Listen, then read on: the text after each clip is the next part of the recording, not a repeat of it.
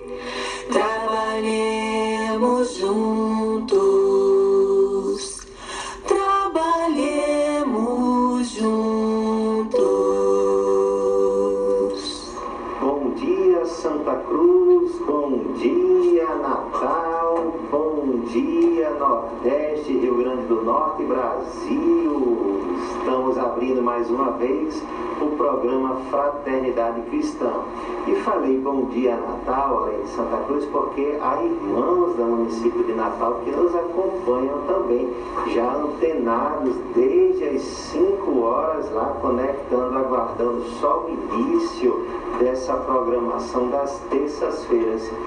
Hoje, dia 6 de abril, são 5h32. Bom dia, meu amigo Paulo. Bom dia, Marcos. Bom dia, ouvintes da Rádio Comunitária Santa Rita, do programa Fraternidade Cristã. Mais uma terça-feira de muita alegria, de muita luz, de muito, de muito Evangelho do Cristo em nossas vidas. Isso mesmo, Paulinho. E hoje temos um assunto muito, muito, muito, muito significativo e controverso. Mas depois que a gente vai falar sobre ele, que logo agora vamos iniciar novamente aquela edição do Momento Espírita que na semana passada acabou tendo um corte. Como é mesmo o nome, Paulinho? Circunstâncias e medo. Circunstâncias e medo é o mesmo da semana passada, mas como a gente não foi até o final, vamos ouvir novamente agora. O que, que será que tem no final, hein, Max? Vamos ver, vamos ver. vamos ver se a gente vai aumentar o nosso medo ou se a gente vai buscar diminuí-lo nas nossas vidas. Empurrar os filhotes para fora do ninho. Enquanto os filhos não descobrirem suas asas, não haverá propósito para a vida. Enquanto eles não aprenderem a voar, não compreenderão o privilégio que é nascer águia. A aba colocado bem no alto de um pico rochoso. Abaixo, somente o abismo e o ar para sustentar as asas dos filhotes. A águia empurrou gentilmente seus filhotes para a beirada do ninho. Seu coração se acelerou com emoções conflitantes, ao mesmo tempo em que sentiu a resistência dos filhotes a seus insistentes cutucões. Apesar do medo, no entanto, ela sabia que aquele era o momento. Sua missão estava prestes a se completar. Ela tinha apenas uma tarefa final a cumprir: empurrar os filhotes para fora do ninho. Enquanto os filhos não descobrirem suas asas, não haverá propósito para a vida. Enquanto eles não aprenderem a voar, não compreenderão o privilégio que é nascer águia. A águia se encheu de coragem, e um a um, ela os precipitou para o abismo, o coração aos saltos. E um de cada vez, todos eles voaram. Às vezes em nossas vidas somos tomados pelo medo. O medo, até certo ponto, é uma reação natural ante o desconhecido e se expressa de variadas formas no cotidiano. A expectativa por uma resposta que pode ser negativa, a espera de um acontecimento desagradável, a surpresa em uma situação que parece insustentável. Tudo isto pode se fazer acompanhar de um receio natural, que pode se transformar em ansiedade controlada. Mas se este receio aumenta em demasia, em decorrência de acontecimentos de pequena monta ou de expectativas, produzindo taquicardias, sudorese abundante, demonstram desequilíbrio psicológico. E nesta fase, o organismo se torna suscetível à instalação de doenças, como problemas digestivos, úlceras, distúrbios cardíacos. Procurando se libertar desse algoz que é o medo, o homem busca descobrir as causas, as raízes que o alimentam. E logo descobre que o medo é fruto da insegurança gerada pela violência, pela fragilidade da vida física, receio de perder alguém querido, a presença invisível da morte. No entanto, mais importante do que pensar e repensar as causas do medo é a atitude saudável ante uma conduta existencial tranquila. E para uma existência tranquila, é imprescindível a confiança em Deus. Em Deus que criou a vida, cuja finalidade é o bem.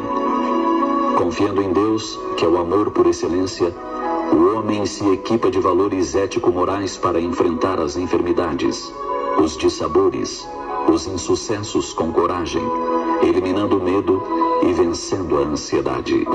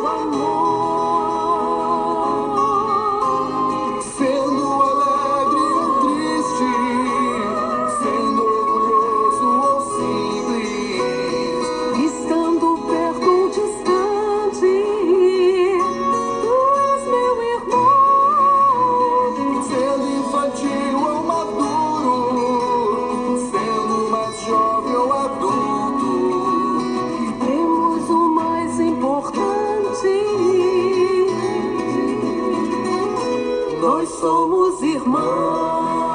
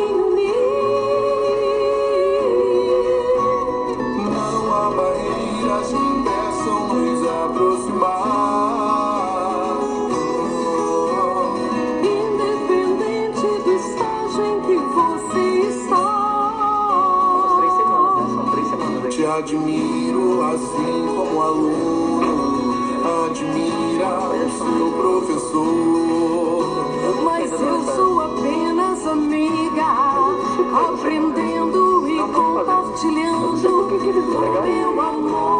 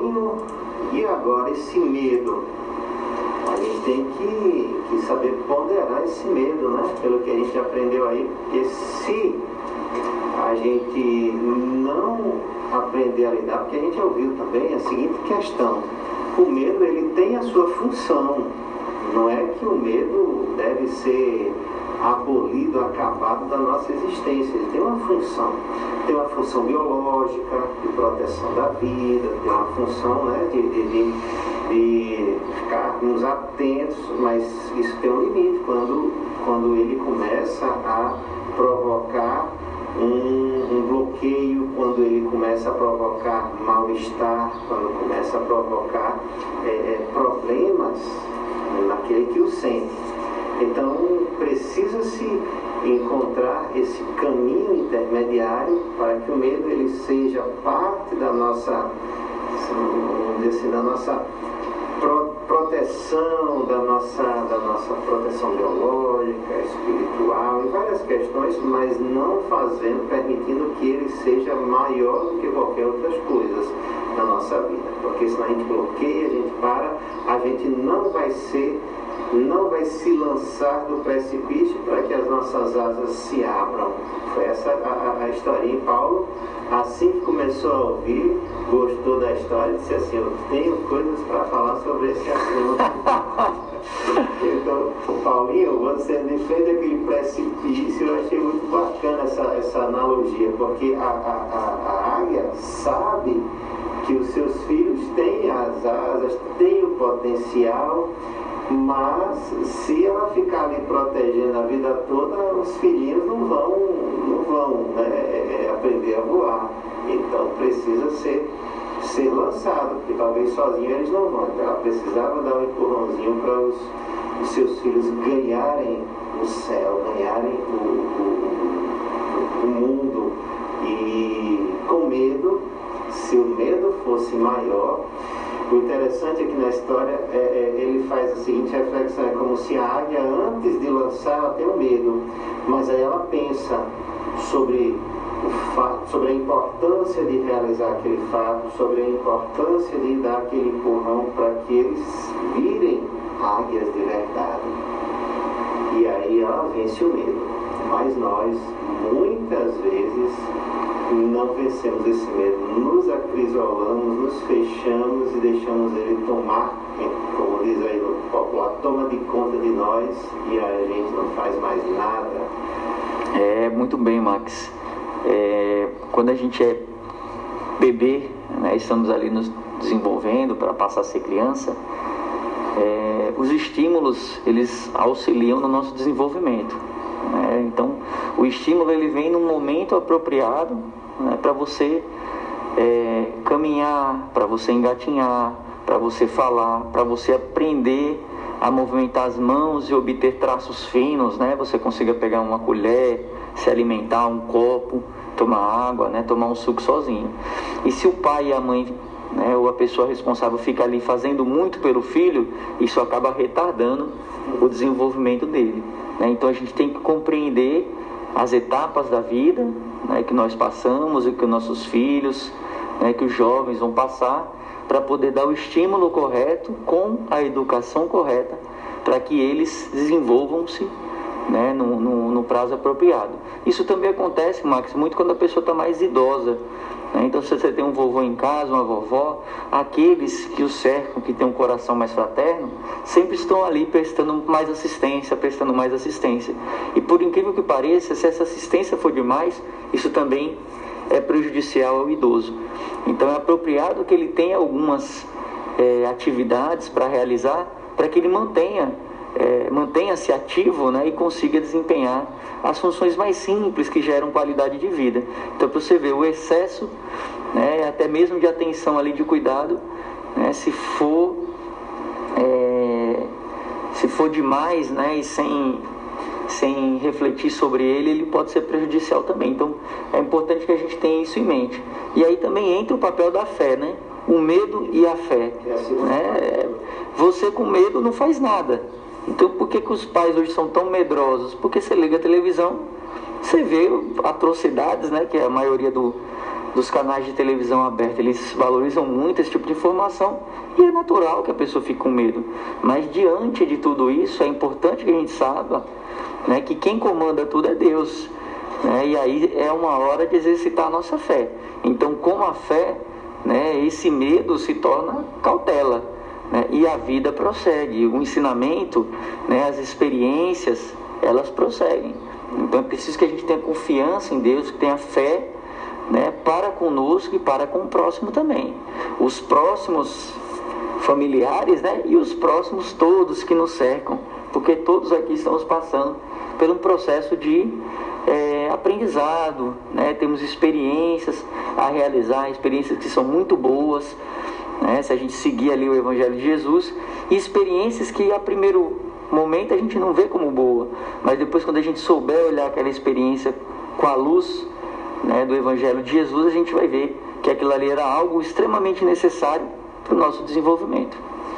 É, o, o medo, eu não, não, sou estudante da, da, psicologia do medo, mas ele deve ter, existem alguns fatores aí que a gente pode elencar dentro da nossa, da nossa capacidade de refletir. Por exemplo, a gente tem medo do fracasso, a gente tem medo de falhar em alguma empreitada, a gente tem medo de não conseguir algo que a gente deseja, a gente tem medo de não ser bem aceito pela, por alguém, pela sociedade, em alguma circunstância, a gente tem medo de ouvir um não, a gente tem medo de, de, de muitas coisas que o curioso é que essas coisas elas precisam muitas vezes acontecer porque são as coisas que vão nos fortalecer. Então a gente, ainda falando sobre a infância, sobre a criança, né? a gente lidando com essa situação onde, onde uma criança, por exemplo, foi negada a ela toda a possibilidade de ela ouvir um não, de ela se frustrar, de ela não, não lidar com esses momentos que são mais difíceis, porém importantes, isso fará dela um adulto, é, vamos dizer assim, mimado muitas vezes. E o que é muito pior. Eu estava pensando aqui, ainda como analogia, na história da águia. Imagina a águia se ela continua no, no, no seu ninho durante muito tempo sem se lançar ao voo vai chegar uma hora em que ela vai estar com um corpo muito grande e quando ela for lançada, o que pode acontecer? O seu corpo está do tamanho é, é, proporcional à sua idade, porém, um, em termos de musculatura, eu acredito que ela não vai ter a capacidade de se sustentar porque ela não vai ter desenvolvido força, não vai ter desenvolvido a habilidade necessária para aquele corpo muito maior. Então talvez ela se lance ao precipício por uma situação mais é, é inusitada, inesperada ou obrigatória, mas ela não resista, porque ela passou do tempo do, do, do, seu aprendizado, do seu treinamento, e fruto do medo, acabou lá na frente não conseguindo. É o que acontece muitas vezes com os adultos quando eh, não enfrentaram a, a, as, as frustrações normais da vida, as frustrações, as decepções da vida. E quando acontece uma, a pessoa não resiste, não consegue lidar com aquela emoção e muitas vezes se lançam aí na busca de atentar contra a própria vida, fruto dessa, de, desse, é, desse medo que muitas vezes os próprios pais fizeram passar. Mas é, a segunda parte que você falou, que trouxe a mensagem sobre a fé, esse é o grande remédio. Esse é o grande, é o grande, essa confiança, a confiança em Deus é a, é a grande base para a gente vencer os nossos medos. E aí a gente vê realmente há pessoas que passam por traumas durante a vida, mas a gente precisa ir superando com o tempo. Voltando aqui a um caso, é, é, é, Paulinho, conheci um, tem uma amiga psicóloga que ela tratou de um caso em que a mãe dava comida pastosa para a criança com medo de eu engasgar. Olha só, é coisa que acontece muito com os pais. Só que isso ela fazia até a criança ter mais de sete anos. Eu tenho uma filha com, com tem nem sete anos, não consigo imaginar essa situação, mas a, aos sete anos a criança ainda só comia pastoso. Só papinha? Ah, só papinha, porque a mãe tinha um conflito, um medo de, de engasgar. O que aconteceu? O maxilar da criança parou de funcionar, a mandíbula arriou e ela precisou ir fazer fisioterapia, tratamento com, com ortopedista, porque o seu corpo não foi projetado para aquele estilo de vida que a mãe estava lidando por causa de medo. Não era uma necessidade, claro. Existem pessoas que têm que por alguma disfunção biológica precisa ter um tipo de alimentação. Não era o caso. Aquele caso era um caso de puro medo. De que? De possivelmente se engasgar. Então isso muitas vezes acontece é, é, é, a gente trans, e a gente vai transferindo esses medos para os que estão próximos a nós. Então precisamos avaliar os nossos conflitos, onde estão, quais são os modos, as formas de medo que nós temos, baseados em quê? Muitas vezes o medo, ele, por exemplo, vou, vou, contar só mais uma possibilidade, se você mora num apartamento, num, num, num local muito alto, e você tem criança em casa, você tem que colocar uma tela de segurança na janela. Não é porque o seu medo ele ele está muito avançado, não, é porque é uma realidade de segurança onde precisa ser aquilo ali. Mas existem outras situações em que a criança não pode engatinhar, que a mãe já pega e já vai passar álcool na mão, já vai lavar a criança, já vai o tempo todo tentando eliminar qualquer possibilidade. Eu estou falando dos dias atuais do álcool necessário para a contaminação do Covid, mas essa superproteção, esse medo excessivo construirá uma criança também medrosa com tudo. É muito importante, Max, é, e nossos amigos ouvintes, que a gente eduque da melhor maneira possível os nossos filhos. Né? E, acima de tudo, eduque os filhos para que eles falem a verdade, para que sejam pessoas sinceras. Porque a mentira, ela fragiliza a confiança. Né? Então, se você não confia, o medo, ele tende a imperar. Então, quando seu filho está chegando ali na adolescência, né, na sua juventude ali, é, é preciso que a gente tenha confiança nos nossos filhos para entregá-los realmente ao mundo e às experiências que eles têm a viver. E, claro, todos nós sabemos que na nossa fase é, de menor maturidade a gente acaba cometendo alguns erros, alguns deslizes. Mas se a gente educa os nossos filhos para falar a verdade, para serem sinceros, eles vão é, conversar é, com nós Aí a gente vai poder trazer o auxílio necessário para eles ou a reflexão sobre o que eles estão passando. Então, é muito importante né, que a gente dê o exemplo da verdade, da sinceridade, o, o, dê o exemplo de assumir o erro quando a gente comete também, para que os nossos filhos, a partir do que eles estão vendo em casa, eles consigam é, lidar né, com, com as suas experiências, as mais, as mais diversas possíveis.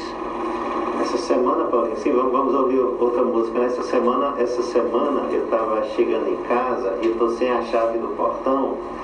E aí eu fui ligar para minha mãe. Disse, mãe, já cheguei. Só que eu estava entrando, ainda estava pertinho da entrada.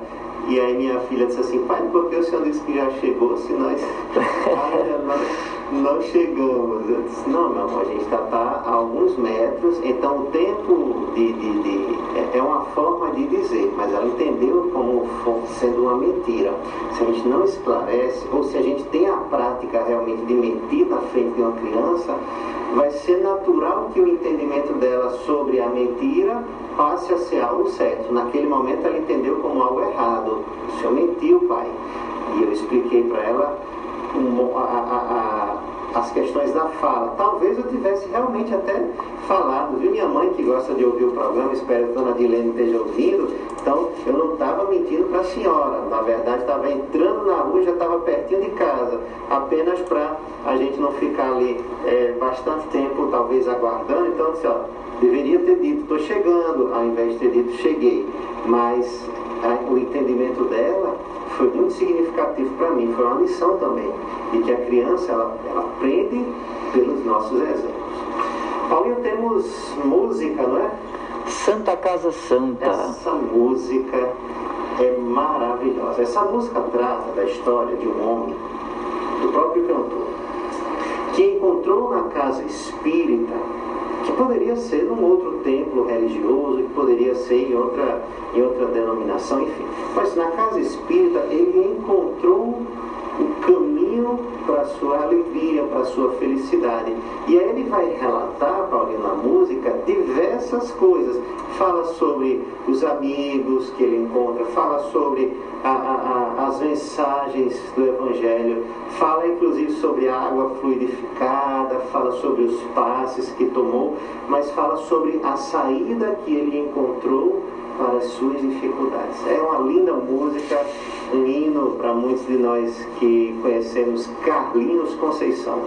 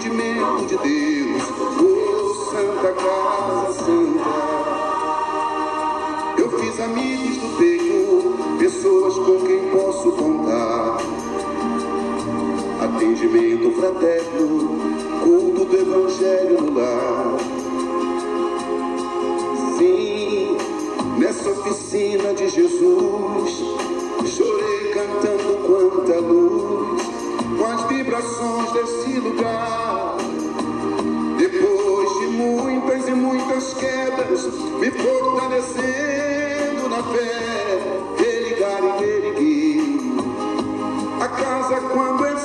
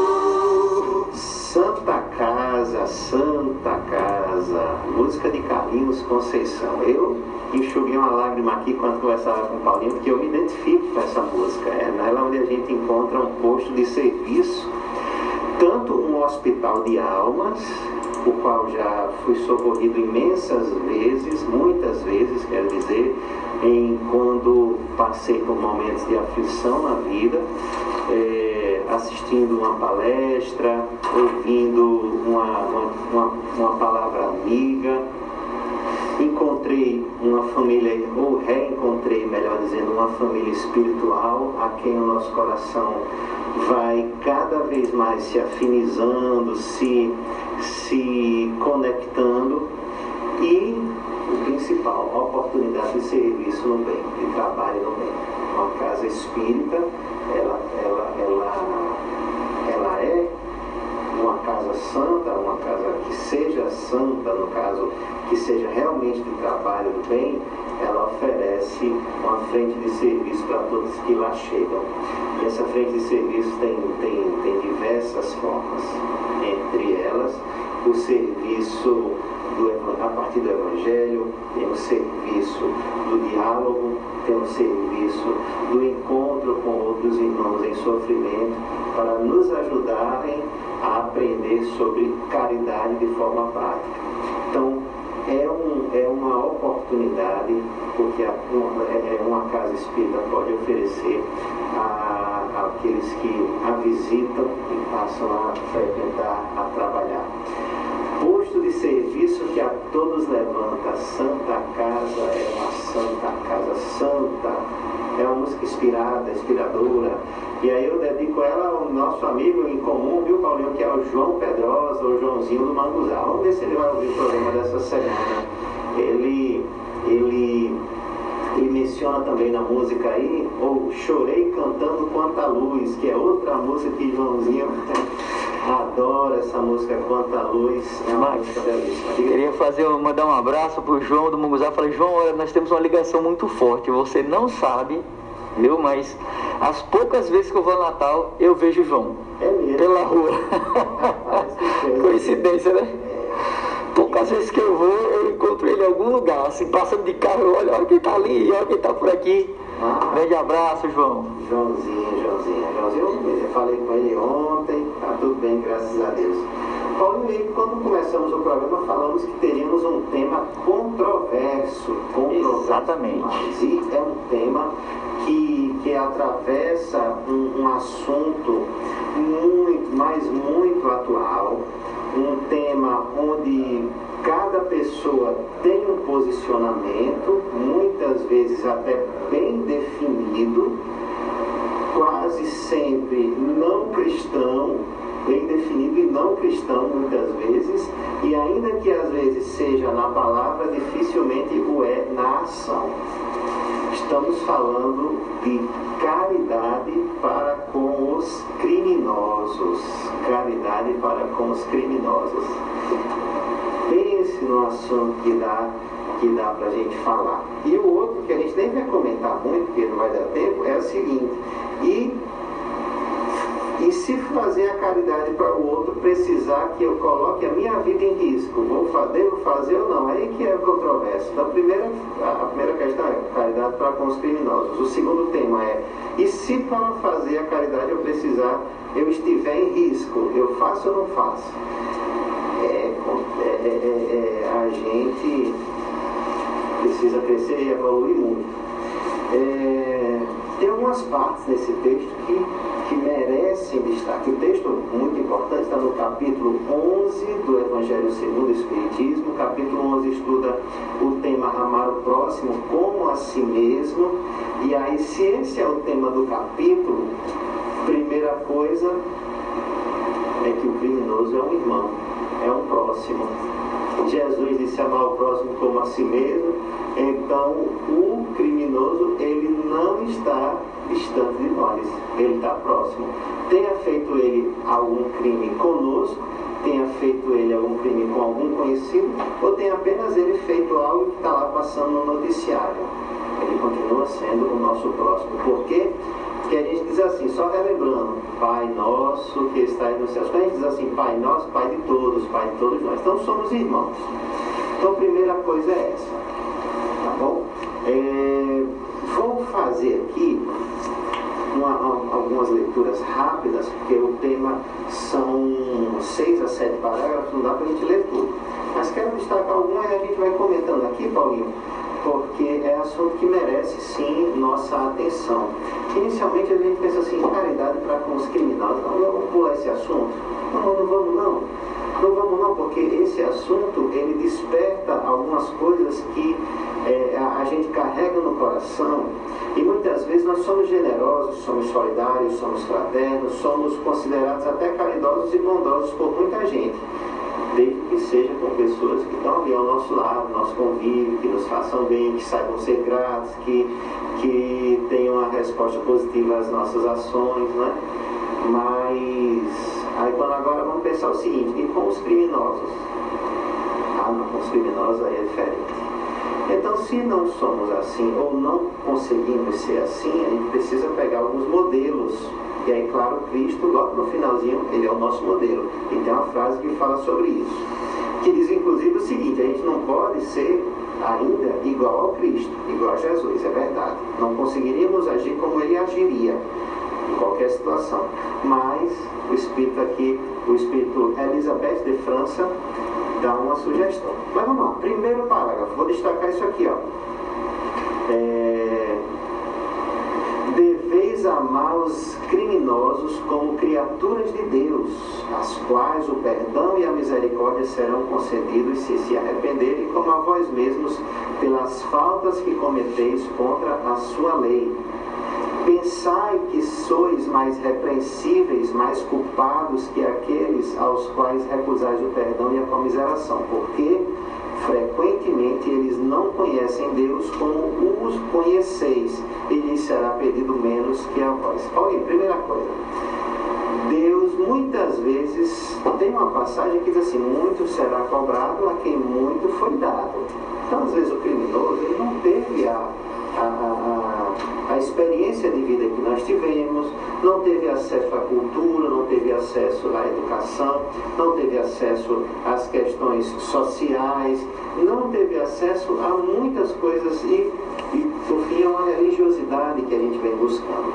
Então, por que, que a gente pode se considerar mais do que o outro, que caiu nas malhas do crime? Muitas vezes o que caiu nas malhas do crime é aquela pessoa que não conheceu senão o próprio crime dentro de casa, se, é, que não, não, não conheceu outra realidade que não fosse a da miserabilidade social e vendo a, para a sobrevivência como única chance entrar na criminalidade. Ou acabou é, é, se deixando levar pelos entorpecentes porque não teve uma orientação quando jovem, quando criança, que o fortaleceu. Uma vez, inclusive, eu vi aquele, é, é, o, o Clígia, como é o nome do, do Rossando Clígia?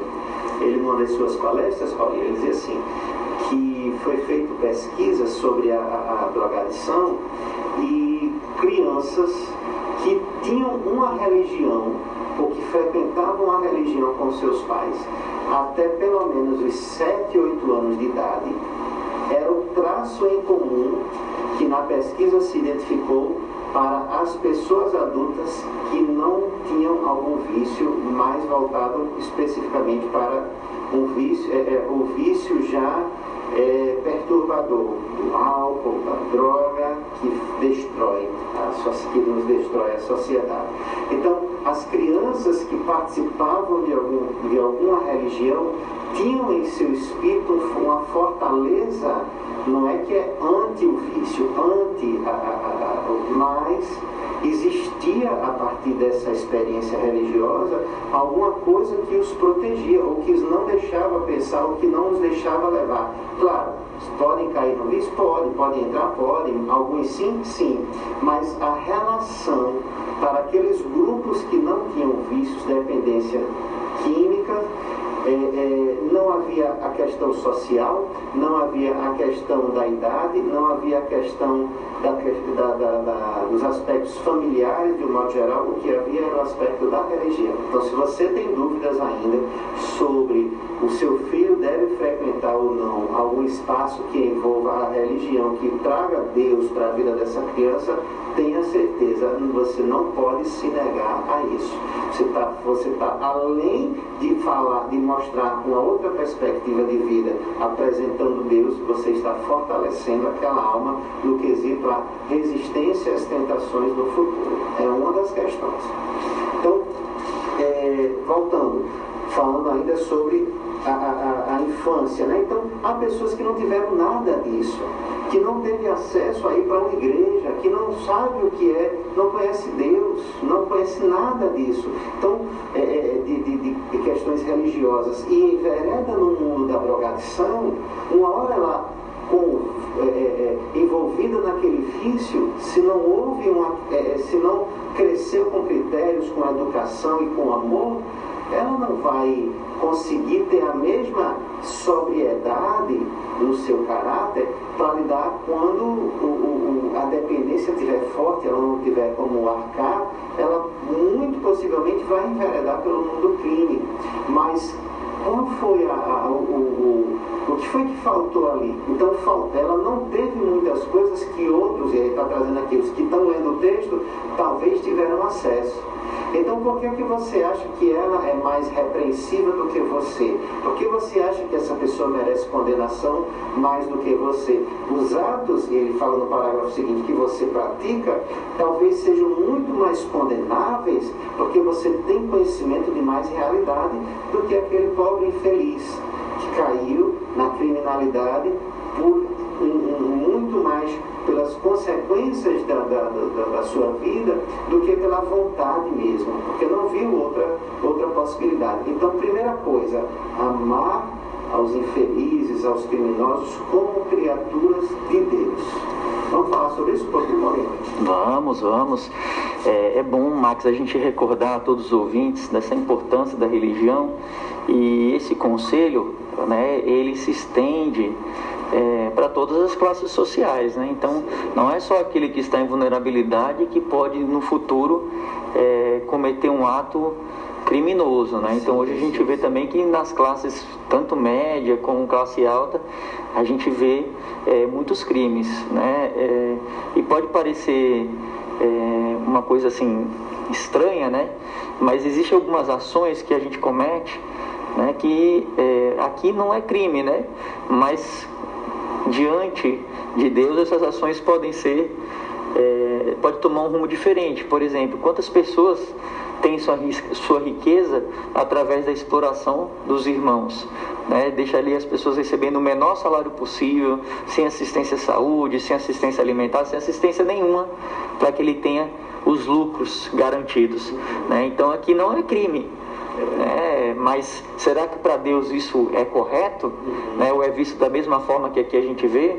É, então a gente tem exemplos aí de políticos, né? pessoas estudadas, pessoas é, que influenciam grandes multidões e que acabam é, tendo atos, é, muitos aliás, né, que são extremamente deprimentes e não, nem por isso estão presos. Né? Muitos, a maioria, está tudo livre, né? E, e eles sustentam uma rede de, de, de, exemplos péssimos, né? Então tem muita gente até que se inspira neles, né? Então, olha, se não for fazer coisa errada aqui no Brasil não vai para frente, né? Então, não, se você é polícia, tem que se aproveitar o máximo possível daquilo ali, porque depois que acabou, acabou. São quatro anos, você tem que fazer sua vida. Esse fazer a sua vida, né? Ele vem ali talhado em muito sofrimento, né? Em falta de merenda na escola, falta de, de, vacina no posto de saúde, de atendimento médico. Não, mas eu sou amigo do prefeito, eu quero caminhão de areia para construir minha obra, eu quero telha. Pois bem, meus amigos, essa telha, esse caminhão de areia, esse tijolo também vem disso aí. Né? Então nós também cometemos muitos erros. Muitas vezes nem percebemos que a gente está cometendo, nos vangloriamos disso aí, né? só que diante de Deus, as leis não são as mesmas que as leis dos homens. Né? Então é importante que a gente reflita e traga sempre né, o Evangelho de Jesus. né? É, porque muitas vezes nós somos os criminosos. Né? Vale lembrar também que Jesus morre entre os criminosos sem ser. Né? Então, se houvesse a caridade para com os criminosos, o fim de Jesus não seria o que ele teve. Né? É, e quantas pessoas que cometem crimes, que se arrependem e levam a vida digna né, após esse arrependimento, fazendo bem? Será que a gente consegue mensurar o bem que essa pessoa faz? Né?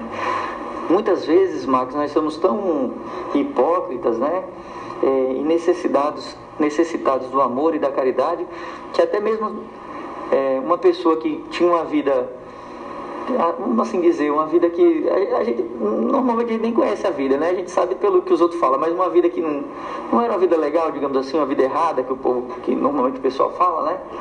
E aquela pessoa passa a ir para uma igreja.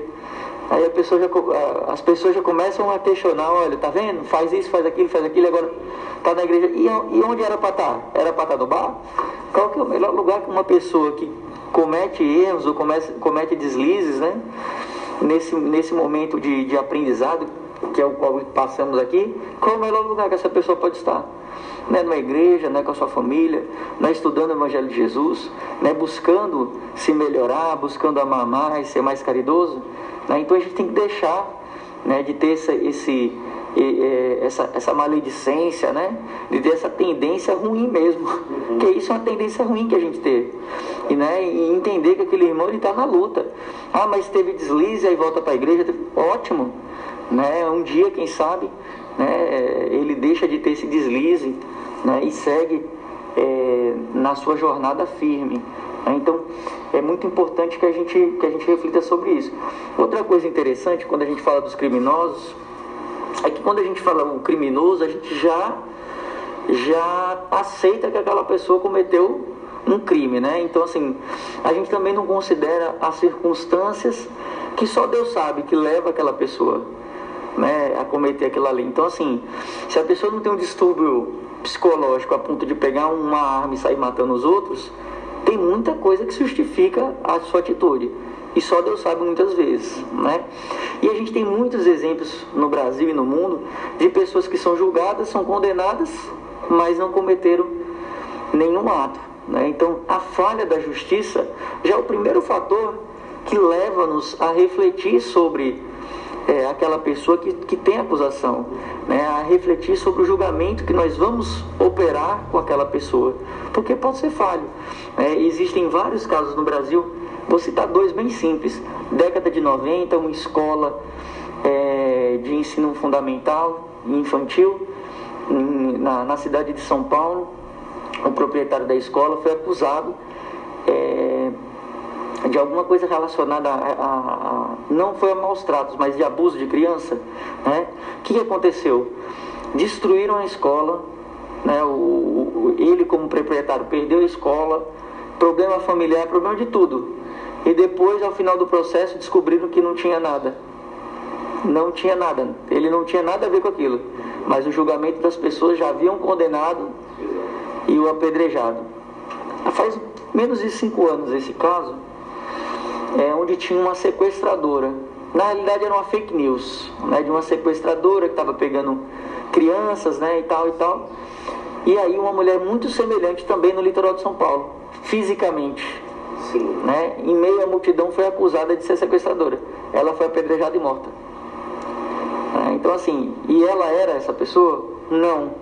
Mas é, essa tendência né, e esse, esse mau hábito, é, esse mal que existe na, em todos nós, né, ele toma corpo, né, a pessoa foi morta sem ser uma criminosa.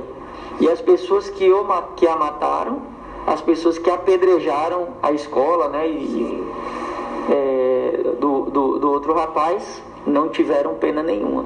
Né? Então você vê como, como é importante a gente refletir, como é importante a gente evitar o julgamento né? e praticar a caridade, o amor ao próximo né? e lembrar que o Pai tudo sabe, tudo vê. E diante dele não passa nada. Né? Então, quando a gente fala na confiança em Deus e na fé, tá aí uma hora que a gente tem que praticar ela também. É verdade. É isso mesmo. E lá no, no, no último parágrafo, a gente já está com o tempo bem finalizando, mas no último parágrafo ele diz o seguinte, é, deveis, ou seja, você deve às pessoas de quem a gente está falando, quem? Os criminosos. O que é que se deve? As vossas preces. É a verdadeira caridade. E aí uma coisa que você falou aí, diz assim, ó, não é preciso dizer de um criminoso, é um miserável, é preciso mandá-lo embora da terra. A morte que ele inflige é muito suave para um ser dessa espécie. Não, não é assim que deves falar. Olhai o vosso modelo, aquele que eu tinha comentado no início, Jesus. E o que é que teria Jesus se esse infeliz, esse criminoso estivesse perto dele? Ele certamente iria lamentar e consideraria ele como um doente bem miserável e lhe estenderia a mão. E aí eles dizem, o Espírito diz, não podeis fazer isso em, em realidade. Realmente a gente não tem como fazer a ação que Jesus faria, mas a gente pode pelo menos orar, assistir o seu Espírito durante alguns instantes que devem ainda passar sobre a terra. Quem sabe o arrependimento lhe toque o coração. Ele sugere, Paulinho, que a gente pelo menos ore pelos criminosos, que a gente pelo menos vibre num outro pensamento são vários motivos para isso. Primeiro, para que a gente esteja bem conosco mesmo, porque se a gente começa a vibrar na onda negativa, a gente só atrai uma coisa, a negatividade para nós. Primeira coisa é essa. Mas, se a gente quer ver um mundo melhor, a gente tem que querer ver os outros melhores. Então a gente ora por todos, não importa o que o outro fez. A gente ora, coloca a nossa fé, ora para o anjo de guarda daquele irmão que muitas vezes não está conseguindo conectar com o seu anjo de guarda e por isso não conseguiu ainda sair desses crimes que praticam, mas com a nossa, com a força da nossa oração, mais o seu anjo da guarda, talvez ele consiga ter um pouco mais de serenidade e decisão sobre a vida. Então, o, o mínimo, e ele até usa assim, a verdadeira caridade. Olha só, Paulinho. Ele coloca a oração como verdadeira caridade para com os criminosos. Então, vamos fazer o exercício hoje não que a gente vai ficar buscando, porque as notícias chegam, independente da gente buscar.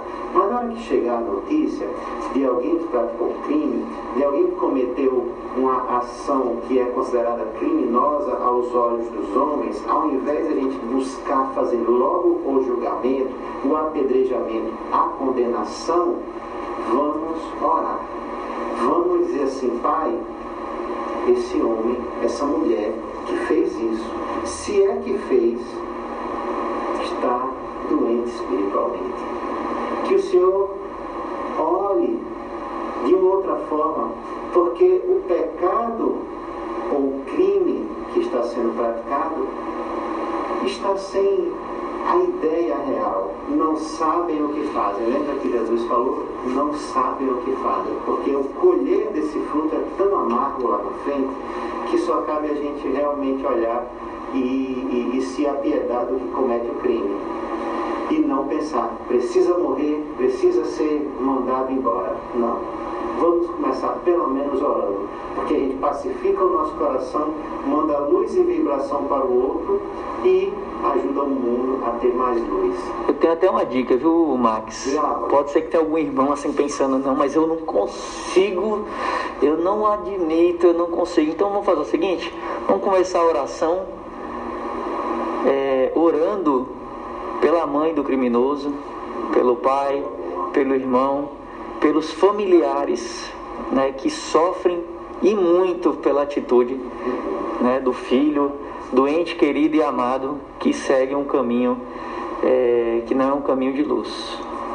Vamos para a música, Max? Vamos para a música. Oração de São Francisco. Linda, maravilhosa.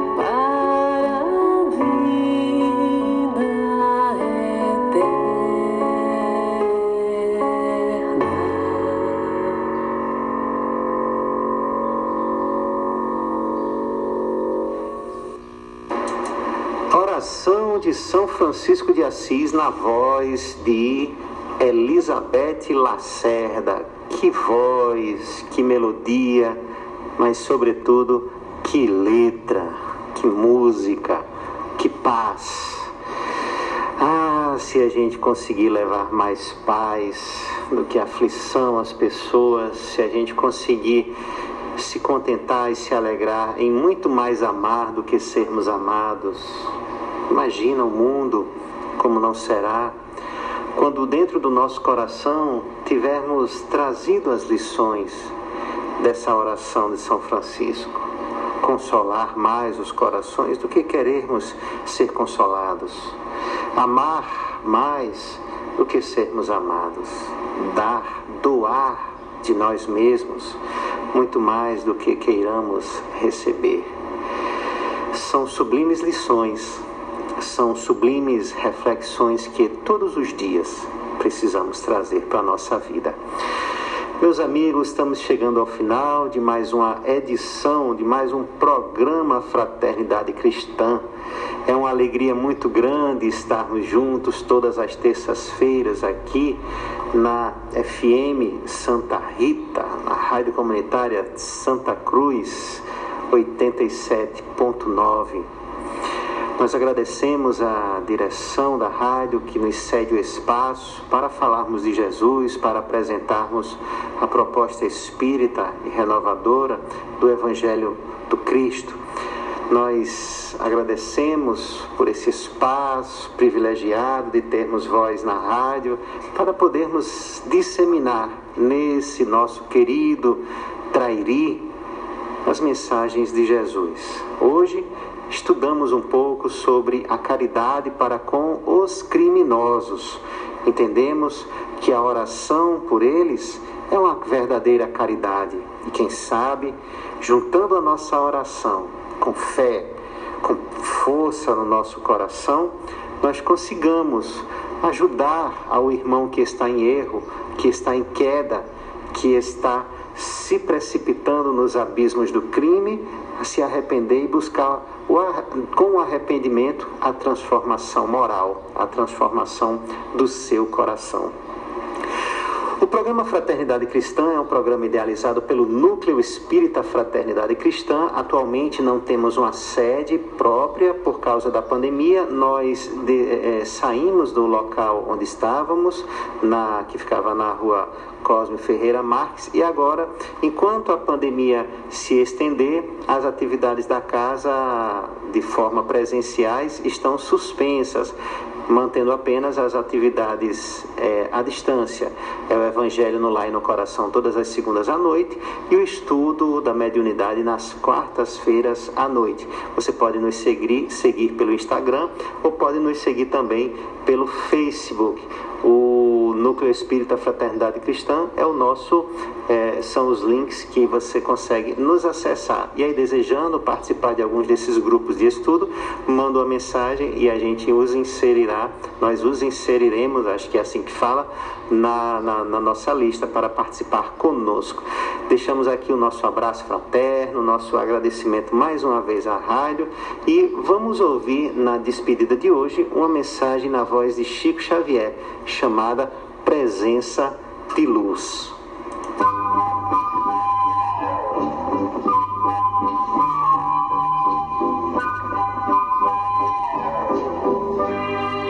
Se puseres amor no tempo que Deus te reserva, nunca te sentirás sob o domínio do tédio ou do desânimo, porque as tuas horas se converterão em prazer de servir. Se colocares amor nas afeições que o Senhor te permite cultivar, nunca sofrerás ingratidão ou desengano, porque transformarás o próprio Espírito em vaso de abnegação e de entendimento, colhendo de ti mesmo a felicidade de fazer a felicidade dos entes queridos. Se cultivares amor na execução do dever que a divina providência te atribui, nunca experimentarás cansaço ou desalento, porque o trabalho se te fará fonte de alegria na alegria de ser útil.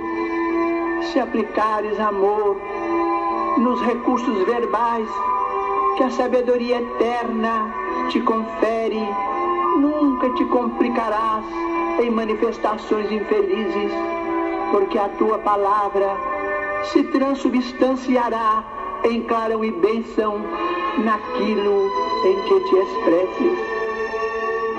Se espalhares amor no lugar em que as leis da vida te situam, nunca te observarás na condição de vítima do desequilíbrio, porque a tua influência se tornará serenidade e esperança, garantindo a harmonia e a tranquilidade onde estejas. Ah, se conservares o amor no coração, obra divina do universo, nunca te perderás na sombra, porque terás convertido a própria alma em presença de luz.